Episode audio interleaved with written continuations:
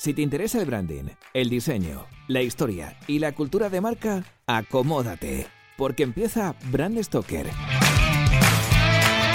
con Rubén Galgo.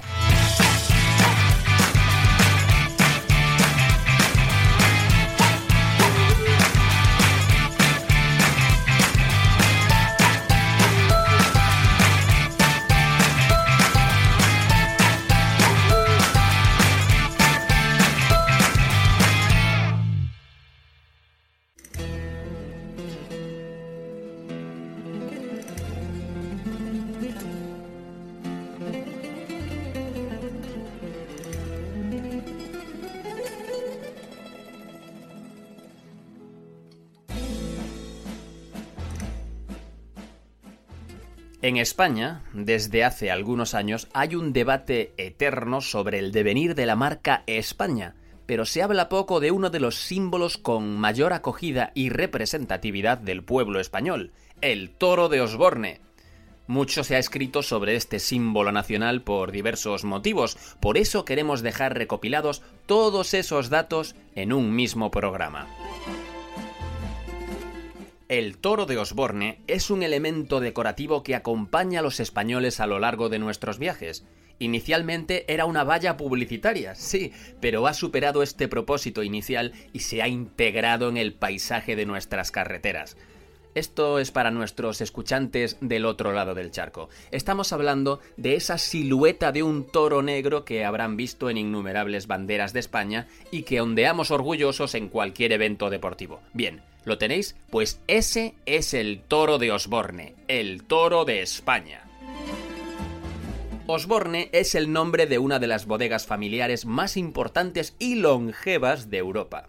Su fundación en 1772 la convierte en una de las 100 empresas en activo más antiguas del mundo y la segunda de España. La primera es Codorniu, como ya hablamos en Bran Stoker.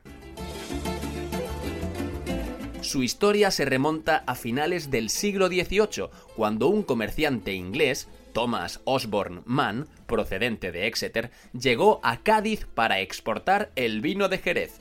En muy poco tiempo estableció vínculos comerciales con Sir James Duff y su sobrino William Gordon, que eran propietarios de varias bodegas en el puerto de Santa María. Es precisamente en esta localidad donde el joven Thomas Osborne funda una bodega que, después de más de 240 años, no solo sigue existiendo, sino que se ha convertido en un gran grupo empresarial de capital 100% español y además continúa siendo una empresa familiar. Desde su fundación, la marca Osborne se expandió con facilidad gracias al brandy, siendo sus marcas estrella, veterano y magno. El logotipo de la marca había sido siempre una sencilla tipografía, hasta que en 1956 el grupo Osborne le encargó a la agencia de publicidad Azor que les hiciera un diseño de un símbolo que sirviera para representar su brandy veterano. El director artístico y jefe de estudio de la agencia era el diseñador gráfico Manolo Prieto, quien propuso la actual silueta del toro para un anuncio de vallas de carretera el toro de las carreteras. Curiosamente, no os lo vais a creer, pero el símbolo no fue aceptado con mucho entusiasmo por el cliente. Pero conozcamos un poco más a este diseñador. Manolo Prieto fue un gran dibujante y mejor pintor que también había nacido allí, en el puerto de Santa María. Se especializó en crear portadas de libros, carteles y campañas de publicidad aunque muy a su pesar, su obra más conocida fue, por supuesto, La silueta del toro de Osborne, algo realmente injusto ya que hizo grandes trabajos e incluso fue premiado internacionalmente por ellos.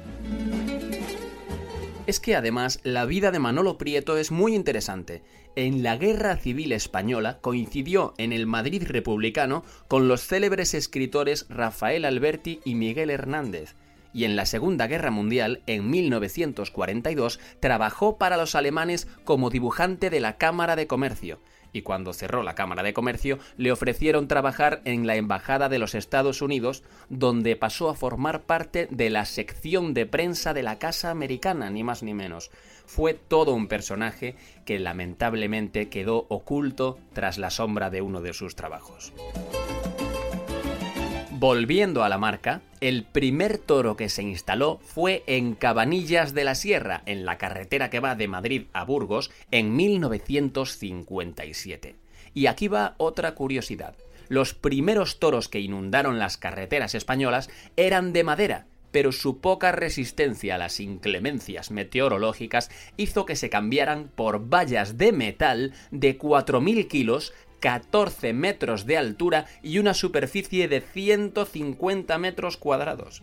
El departamento de marketing y comunicación de Osborne era el que se encargaba desde 1962 de elegir los emplazamientos para las siluetas de los toros, llegando a tener cerca de 500 toros por toda la península. Ahí queda eso. Actualmente solo quedan 90 de aquellos toros, pero su éxito es tan grande que se han convertido en patrimonio cultural y artístico de los pueblos de España, incluso dictaminado por sentencia judicial. Esto no es una broma. En 1988, la Ley General de Carreteras ordenaba la eliminación de cualquier elemento publicitario fuera de los tramos urbanos de las carreteras estatales, es decir, a menos de 150 metros de la carretera. Y Osborne optó por eliminar la rotulación publicitaria de Osborne Sherry and Brandy para sortear la ley y mantener la silueta negra del toro.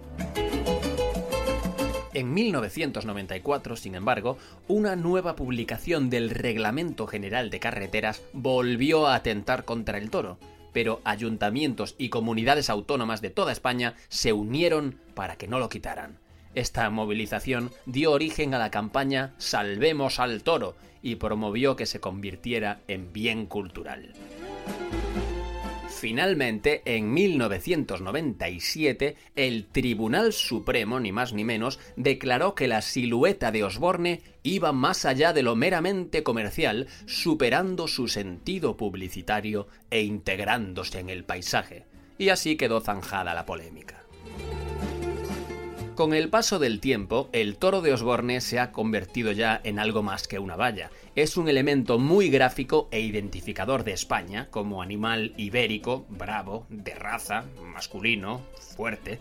Ha recibido innumerables reconocimientos y ha sido el foco de numerosas actividades culturales y artísticas. En 1983 fue decorado por el artista norteamericano Keith Haring en 1996 fue protagonista de la exposición fotográfica de Larry Mangino. Fue el anfitrión de la Feria de Arte Contemporáneo Arco. En 2000 recibió el premio Laus. En 2003 los socios del Fomento de las Artes Decorativas lo escogieron como el diseño más representativo del siglo XX. Y en 2007 fue decorado por 50 personalidades internacionales con motivo de su 50 aniversario. Además, es pieza esencial de todas las retrospectivas dedicadas al diseño gráfico español. Por otro lado, en 2009, el grupo Osborne tuvo que hacer frente a un gran dilema. El toro ya no era solo el soporte de la marca veterano, también lo era de otros muchos productos como Solán de Cabras, Sánchez Romero Carvajal, Anís del Mono, Montecillo, Magno, y se plantearon eliminar el toro para beneficiar al resto de los productos. En palabras del consejero delegado, Ignacio Osborne, había gente que no sabía que también teníamos jamón. Es en este punto donde entra en juego el branding y se integra al toro dentro del logotipo Osborne de forma muy elegante. Antes de acabar, tenemos que poner en valor la fuerza de este símbolo, ya que ha superado sobremanera a la propia marca. Osborne ha sabido rentabilizar esto y desde 2009 gestiona una nueva línea de negocio centrada en la explotación comercial de la marca, el toro de Osborne. Es algo tan sencillo como que Osborne cede el uso de su marca, mediante contratos de licencia, a empresas que fabrican productos con el toro de Osborne.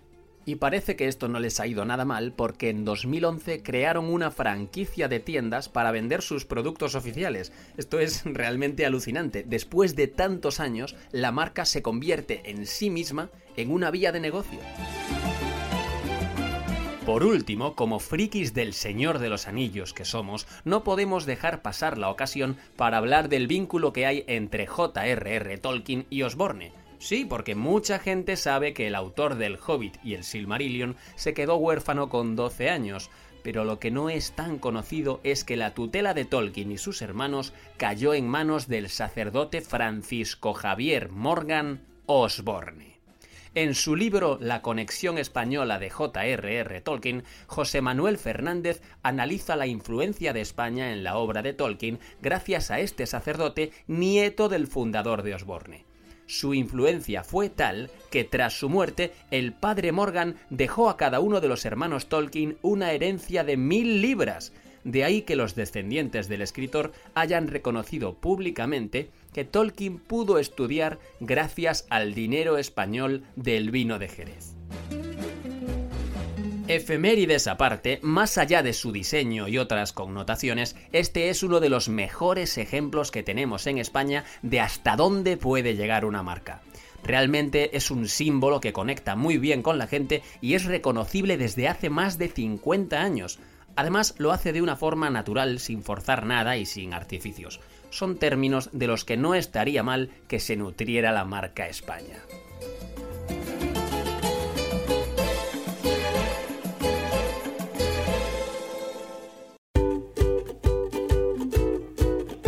Pues hemos llegado al final de este programa de Brand Stoker y como siempre tengo que deciros que ha sido un placer. Pero antes de echar el cierre quiero recordaros que podéis apoyar nuestro trabajo de dos formas muy sencillas. La primera es realizando vuestras compras en Amazon a través del enlace de afiliados que tenemos en nuestra página web. Y la segunda es haciendo mecenas de Brand Stoker en iVoox.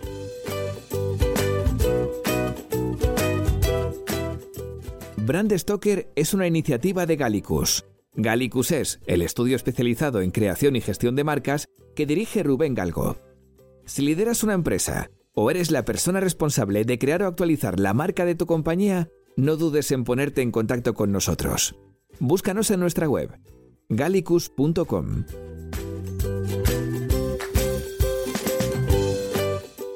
Ya sabéis que nos podéis seguir en Twitter, Facebook e Instagram donde nos encontraréis con el usuario Gallicus Branding, o si lo preferís, me podéis seguir a mí a través del usuario Crenecito.